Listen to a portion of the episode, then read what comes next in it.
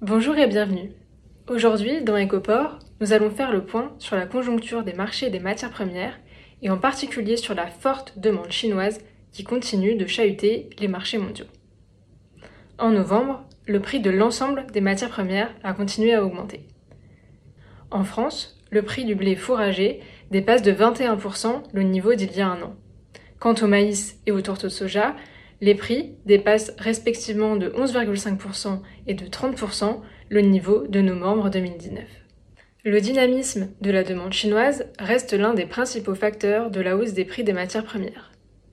Face à la hausse des prix du maïs en Chine de 23% depuis le début de l'année 2020, pour atteindre aujourd'hui leur plus haut niveau depuis 6 ans, les importations de maïs, mais aussi de blé et de soja, sont absolument inédites en Chine.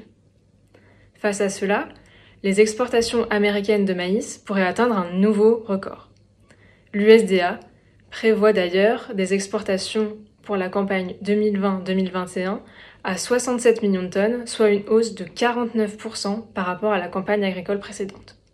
Cela contribue à tendre fortement le bilan américain du maïs, avec un stock prévisionnel en fin de campagne qui pourrait être au plus bas depuis la campagne 2014-2015.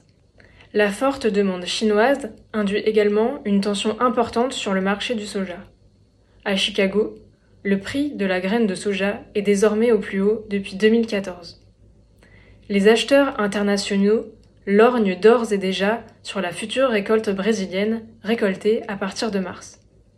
Le ministère de l'Agriculture brésilien note même que les agriculteurs ont déjà vendu par anticipation plus de 57% de la récolte prévisionnelle. Cela est un niveau vraiment important et cela ne laissera pas beaucoup de marge de manœuvre en cas d'imprévu climatique d'ici là. Alors, pourquoi la demande chinoise en matières premières est-elle aussi forte?